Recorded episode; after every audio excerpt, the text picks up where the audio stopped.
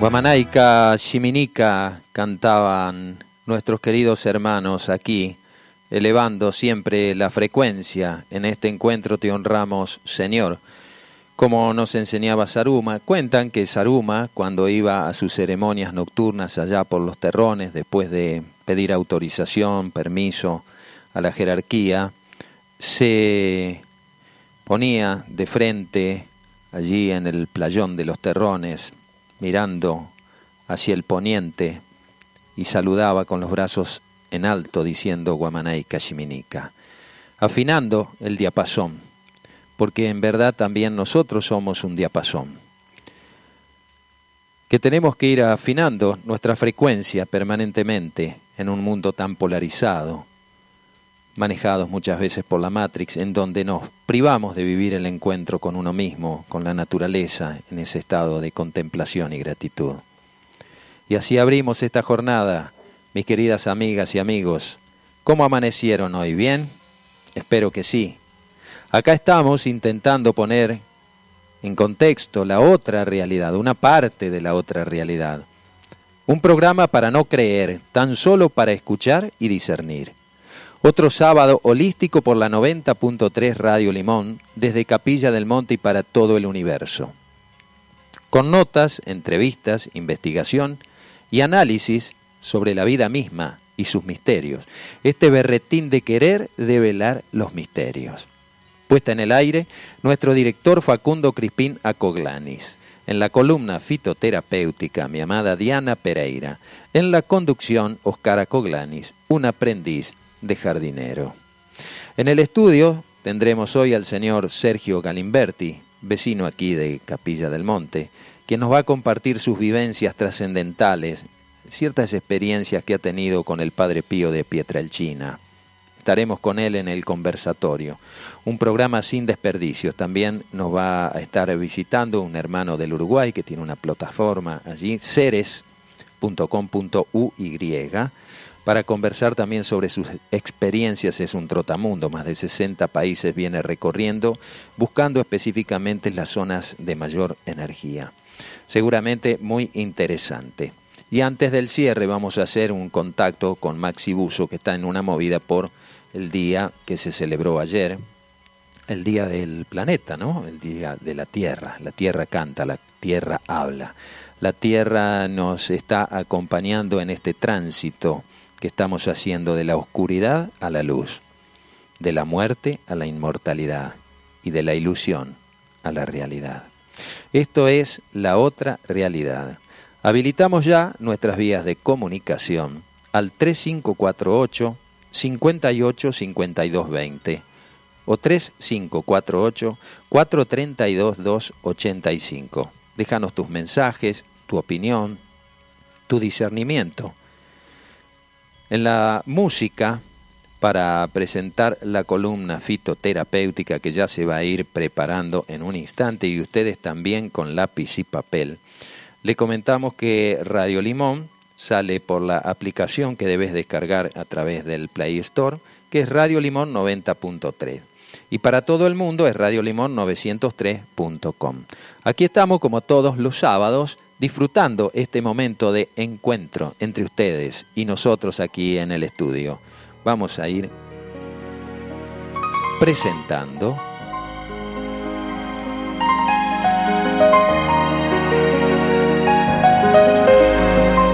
porque la vida también tiene un color de rosa, como los auriculares que lleva aquí nuestro director en esta mañana, si ustedes lo ven, está hecho un yuppie. ¿eh?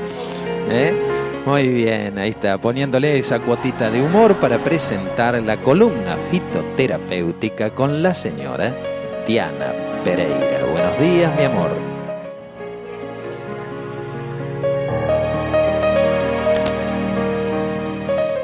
¿Cómo están ustedes?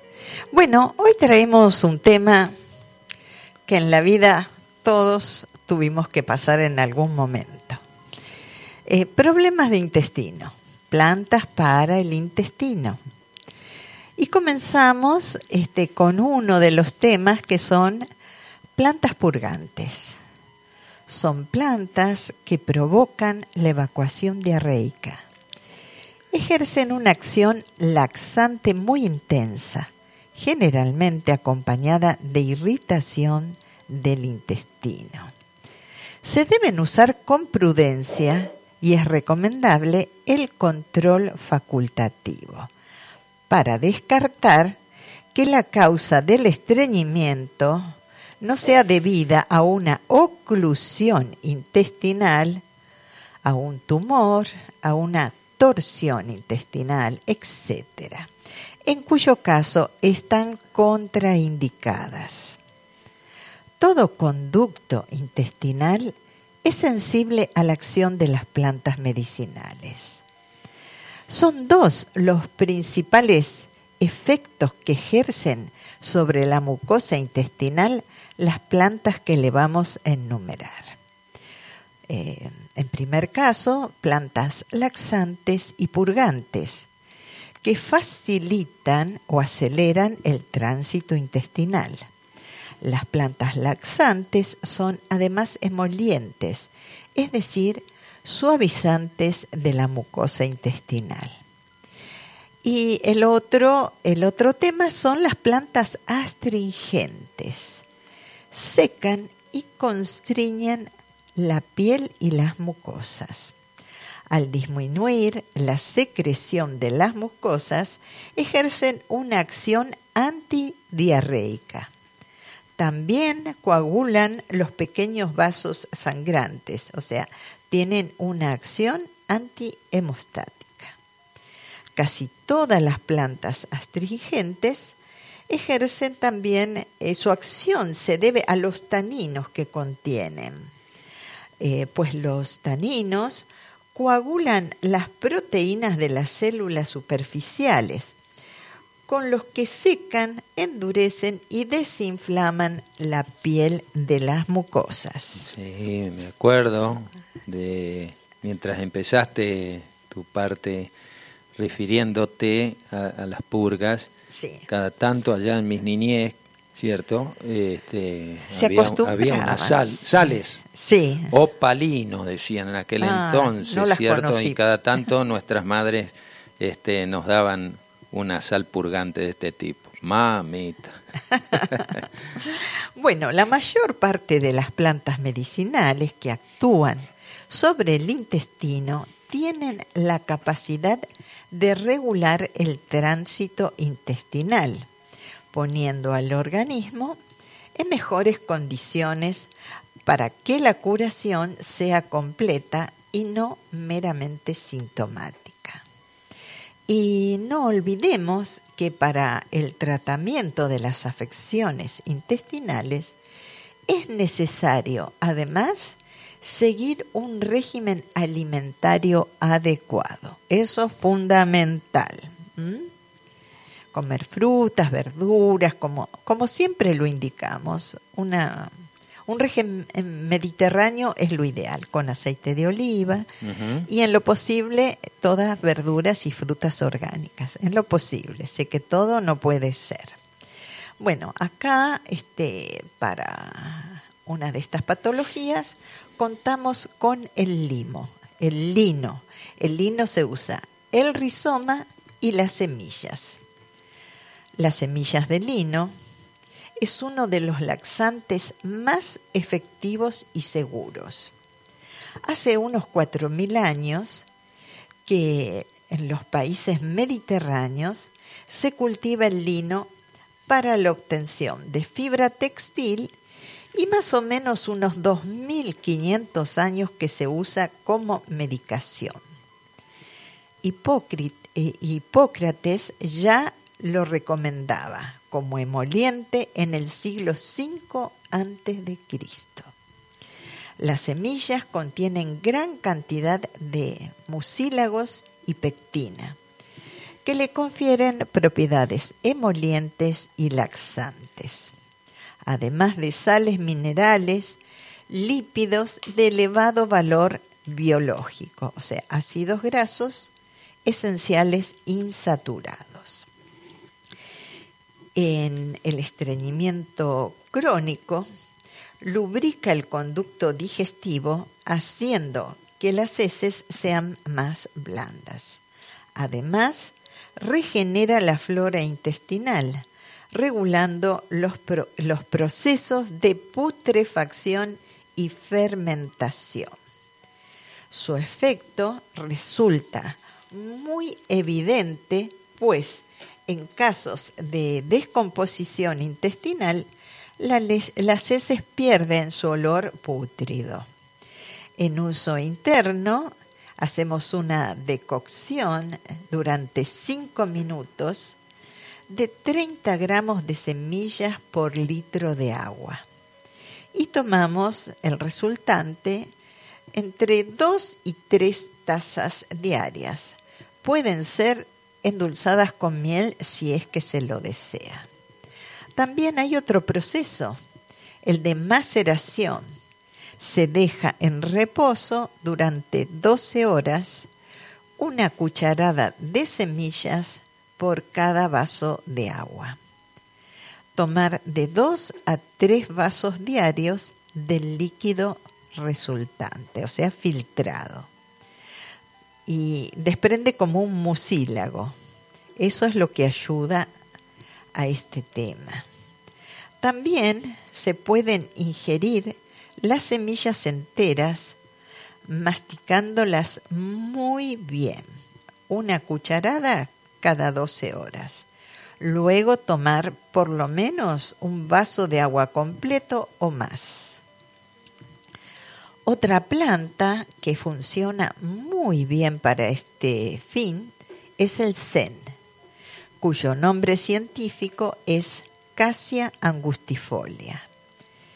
Es un laxante por excelencia. El zen, introducido en Europa en el siglo XI por los árabes, era uno de los purgantes más apreciados, laxante eficaz y seguro. ¿Cómo lo usamos? En infusión, el polvo, bien triturado, se utiliza en dosis de 1 a 8 gramos tomados en infusión por la noche. Obviamente que la dosis depende del peso de la persona. No va a tomar este, una cantidad tan grande una persona que pesa 50 kilos que otra que pesa 130. Todo eso tiene una relación importante normalmente resulta suficiente de 2 a 3 gramos para un peso estándar, 60-70 kilos, para obtener un efecto laxante. Los niños pueden tener suficiente con la mitad de esta dosis. No se recomienda tomarlo durante más de 7 días seguidos para evitar el efecto irritante de la resina, que en las dosis altas puede provocar náuseas y vómitos. Entonces se recomienda tener las hojas, si usamos directamente las hojas, en maceración 24 a 48 horas en una maceración alcohólica para extraerles esa resina. Pasado este tiempo, se desecha el alcohol y se prepara la infusión de las hojas. Las plantas medicinales, como todo producto capaz de influir sobre el funcionamiento orgánico, deben de ser usadas con prudencia, de acuerdo con sus especificaciones y dosificación. Esto resulta para todas las plantas medicinales y todas las patologías. Recuerden que mucho de lo bueno puede, ser, malo. Muy bien. Bueno, ahora vamos a contarles de la cáscara sagrada. Es un poderoso y recomendable laxante. La corteza de este árbol era usada por los indios del lejano oeste muy pronto llamó la atención de los españoles que estaban colonizando California. Al igual que la corteza de la frángula, que es una planta que crece en España, especie similar que crece en Europa, en toda Europa. La cáscara sagrada no debe consumirse hasta después de un año de secado el producto. Ah, está. Pues este, tiene, puede tener efectos tóxicos.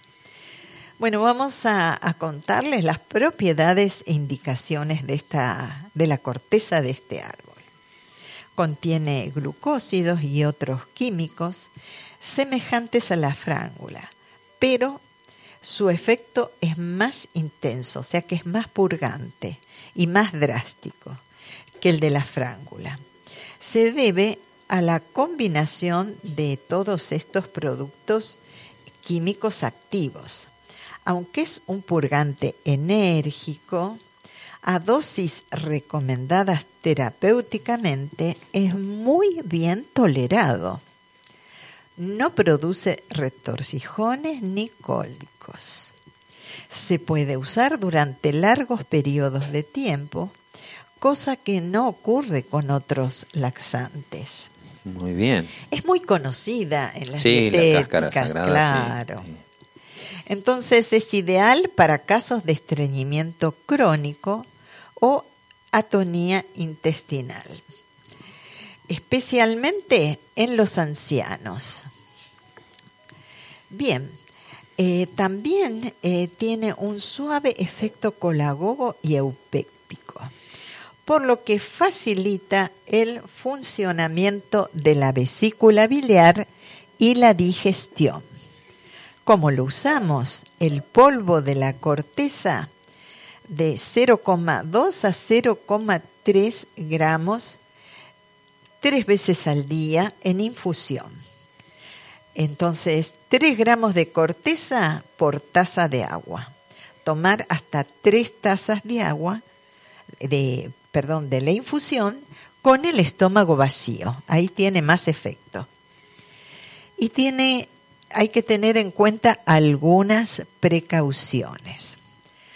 Usar con prudencia en la menstruación y durante una crisis hemorroidal, porque produce congestión en la pelvis. No lo indicamos, por supuesto, en caso de embarazo ni lactancia. Para ello recomendamos algo muy sano. A ver. Y sí, tomar en ayunas dos vasos de agua y esperar media hora para desayunar. Tan simple y maravilloso como Tan es. simple. La mayoría de las personas que toman poca agua pueden tener estreñimiento. Eh, se necesita, y más en los ancianos, porque se olvidan de tomar agua. Entonces se alteran esas funciones. Claro. Es importante tomar Hidratarse siempre. mucha agüita, es lo mejor. Dos litros recomienda el Doc Barbosa, ¿no? Sí. Por día. Sí, pero en ayunas tiene el efecto limpiador del organismo. Bien, ahora vamos a contarles de otra planta muy importante para este tema, que es el aloe. El aloe vulgaris, Ah, también. que tiene, digamos, esas pequitas blancas, el que crece por toda esta zona con Aloe vera. el aloe vera, sí. Es, suaviza la piel, es cicatrizante de las heridas, tonifica y como laxante o como purga es muy importante. En uso interno y uso externo. De estas suculentas hojas de aloe se obtienen dos productos principales, el acíbar y el gel de aloe. La aloína. Exacto. Muy bien, estoy aprendiendo. Estás acordándote. bueno, entonces el acíbar contiene un 40 a un 80% de resina y hasta un 20% de aloína, que es un glucósido antraquinónico que es su principal principio activo según las dosis con la que nosotros nos tratamos o empleamos, el acíbar tiene distintas aplicaciones. Hasta 0,1 gramo es aperitivo estomacal, colagogo y facilita la digestión. A partir de esta cantidad actúa como laxante y como emenagogo, o sea que aumenta el flujo menstrual. A dosis de 0,5 gramos máximo diario actúa como un purgante enérgico y también como oxitóxico, o sea que provoca contracciones uterinas. Hay que tener precauciones con el uso.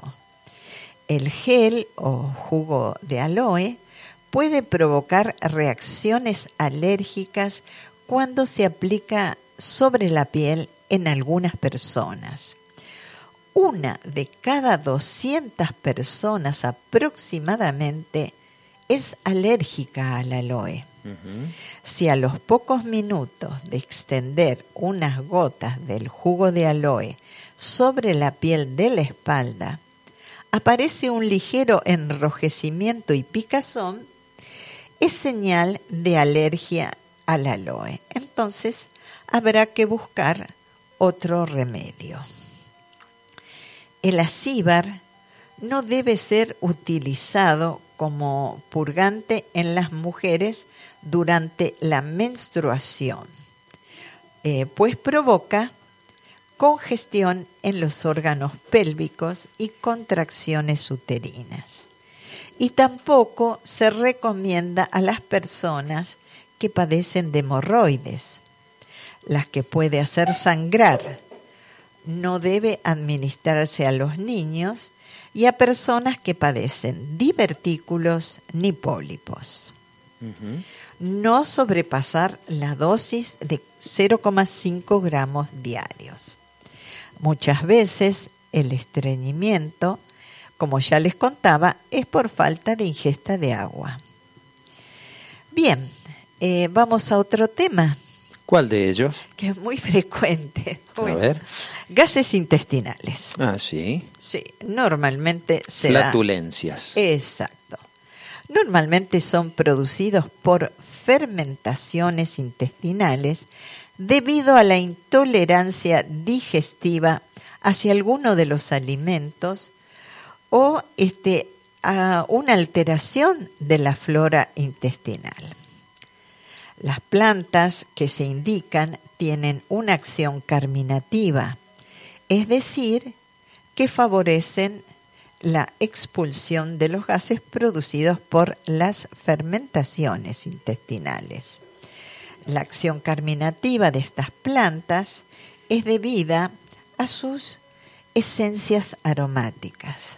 Por ejemplo, el carbón vegetal sea de haya, de álamo o de otros árboles, ejerce también una notable acción antiflatulenta, aunque por otros mecanismos absorbe también, es decir, que retiene en la superficie de sus partículas gran cantidad de toxinas y los gases. Además de la ingestión de alguna o varias de estas plantas que vamos a enumerar, eh, el tratamiento del exceso de gases intestinales requiere de cambios de alimentación con el fin de eliminar los productos causantes de esta flatulencia. Y en muchos casos vos sabés que es la leche que, que produce estas molestias, algunas legumbres, el pan blanco, suelen ser a menudo los alimentos que más eh, producen y molestian, sí, causan, flatulencia, mm. sí. Para controlar esto tenemos la zanahoria. Mira. Es completa la zanahoria como alimento. Contiene un aceite esencial que evita los gases, como lo usamos, infusión de las semillas. Ah, las semillas de las la semillas de la zanahoria. Como, como la del hinojo, es parecida. Claro, ahora vamos a hablar del hinojo. Umbelíferas, son plantas umbelíferas, me parece. Ahora, ¿cuándo las vamos a comprar? No hay que comprar las que vamos a plantar. Porque vienen con un cierto producto para, para preservarlas, ¿verdad? Tal cual. Hay que comprar eh, semillas orgánicas. O la de la huerta de uno, dejar siempre alguna planta que semille, ¿verdad? Sí, sí, tal cual. Y el que no planta zanahorias, hay que pedir que no tengan ningún producto químico, que son para ingerir. Como también eh, lo hacemos con, con otras plantas como el hinojo, ¿no? Claro. Y nosotros hacemos tintura madre de hinojo, que es para estos fines, y compramos las semillas específicas, que son las de uso interno. Perfecto. Otra planta que nos va a ayudar es el ajo, que elimina las bacterias del colon causantes de la flatulencia. Lo consumimos crudo, en tintura madre o en decocción de los dientes de ajo. La manzanilla, eh, que es digestiva, carminativa, en infusión, polvo o tintura madre de sus flores. Y acá está el hinojo. El hinojo facilita la expulsión de los gases y estimula los movimientos peristálticos en infusión o tintura madre de las semillas. Correcto. La menta también ayuda para estos fines. La menta elimina gases y las putrefacciones intestinales. Usamos las hojas y las flores en infusión o la tintura madre que esa está siempre ahí a mano, ¿no es cierto? Eso es lo práctico de tener una tintura, porque la menta la tenemos en cierta época del año. La tintura la tenemos siempre a mano. Entonces, eh, aconsejo para las personas que, que sufren de estas causas, eh, tener alguna de estas tinturas madres siempre a mano eh, y todo el año está a nuestro alcance. O las semillas, ¿no? Claro. La mejorana es antiespasmódica, digestiva, en infusión de sus hojas o tintura madre. El estragón es aperitivo, digestivo y carminativo. ¿Cómo lo usamos? En condimento. Condimento de sus hojas en infusión o tintura madre. El comino. El comino es aperitivo, digestivo, carminativo. Uso infusión, polvo o tintura madre. Y el anís estrellado facilita la digestión y elimina gases.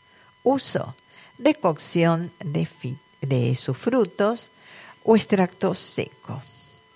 El poleo elimina gases, combate las fermentaciones intestinales. Lo usamos en infusión. Muy bien. Acá están llegando ya hace rato los mensajitos. Gracias Miguel Vega desde Chipoletti que nos envía el pensamiento del día. A Tere Ferradas, la vida es simple, buen y bendecido día a todo el grupo. Escuchando la radio dice muy interesante la importancia de lo natural. Yo cultivo muchas y tengo uchuva, que dicen es anticancerígena. Acá tira un dato, ¿no? Saludos desde Verónica, provincia de Buenos Aires, que retribuimos. A la Ale Bieler también, desde mm, Santa Fe. Y, bueno, hay una comunicación en todo este grupo hermoso que nos permite también tener ese ida y vuelta y seguir aportando, a veces con preguntas al respecto. Gracias, gracias, audiencia. Bueno, entre estas plantas, que son muchas, tenemos el orégano. El orégano es sedante, antiespasmódico y carminativo. Carminativo. Sí. Usamos las hojas como condimento o en infusión. También la milenrama, que es un tónico digestivo y disminuye las fermentaciones intestinales. Usamos sus flores en infusión. La milenrama. La milenrama. Sí, tenemos en casa. Claro. Sí. Pero se usa solo la flor. Las flores, hay que recogerlas por separado. Ajá. Y en primavera, obviamente ahora no hay flores de milenrama. La palta, La palta es, tiene propiedades digestivas y carminativas. Para ello usamos la infusión de las hojas. Las hojas tienen esas propiedades. Y vamos a hablar un poquito más extenso del anís estrellado, que ya lo mencionamos hace unos minutos. Es digestivo como el anís verde, pero más concentrado. El árbol de anís estrellado recuerda al de laurel por su bello porte. Todo el árbol, toda la planta desprende un agradable aroma. Entonces fue introducido en Europa a finales del siglo XVII, cuando el uso de las especies orientales se hallaba en su máximo apogeo. Tiene propiedades este, como el anís común, pero mucho más potentes. Y a pesar de que pertenecen a distintas familias botánicas, que el anís verde y el anís estrellado común, tienen el mismo principio activo, una esencia rica en anetol. Por eso sus propiedades son similares a las del anís verde, pero mucho más potenciadas. Es eupéptico, o sea que facilita la digestión y también carminativo, que elimina los gases intestinales. Resulta muy útil en caso de digestiones pesadas. Recuerdo que hace muchos años a los bebés indicaban los médicos darle el anís. El anís estrellado muy livianito. Y tiene un eh, eh, aroma delicioso, ¿no es cierto? muy lindo. Muy este, agradable. Sí. Y su acción es ligeramente antiespasmódica, o sea que alivia los espasmos de las vísceras huecas como el estómago, la vesícula, el intestino y el útero.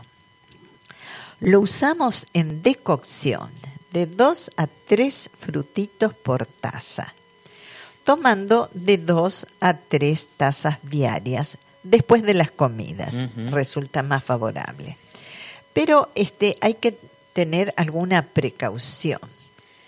La esencia del anís estrellado, por su gran contenido en anetol, tiene efectos tóxicos en, eh, usado en sobredosis sobre el sistema nervioso.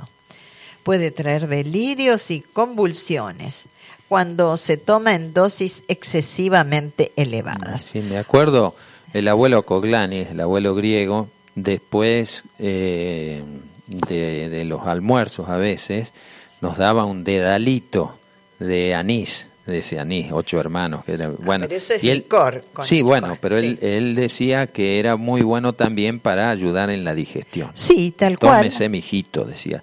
Y este, sí, me parece recordarlo, el abuelo querido, ¿no? Mira. Con, con estas cosas que, bueno, los viejos sabios la tenían clara, ¿no? Bueno, me hiciste acordar a que mi abuela, este, después de algún almuerzo así opulento, nos daban un poquito de fernet con mucha ah, soda, como digestivo, sí. Mm. Que todo esto es derivado de las plantas, ¿no es cierto? Naturalmente, claro que sí. Bueno, me despido con todo amor hasta el próximo sábado. Muchísimas gracias, Diana. Así pasó la columna fitoterapéutica de todos los sábados con Diana Pereira.